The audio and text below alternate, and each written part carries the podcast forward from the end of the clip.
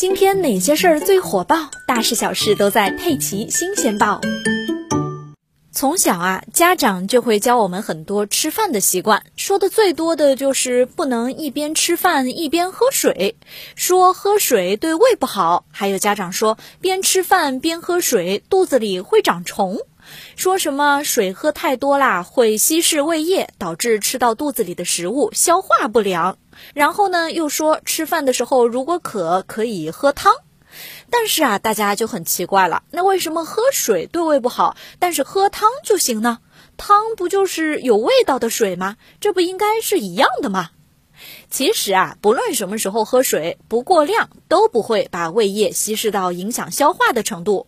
只要你消化功能正常，胃液都会及时分泌，足够消化食物的。医生说，对于绝大部分的健康人，吃饭时喝杯水那是完全没问题的。控制饮水量，一般一百到二百毫升就可以了。除非是挑食、不爱吃饭、营养不良的小朋友，那为了保证吃的足够，就不要一边吃饭一边喝水喽。但是啊，有五类人最好不要边吃边喝，包括胃食管反流患者、老年人、儿童、糖尿病、胃轻瘫患者，还有有口腔疾病的患者。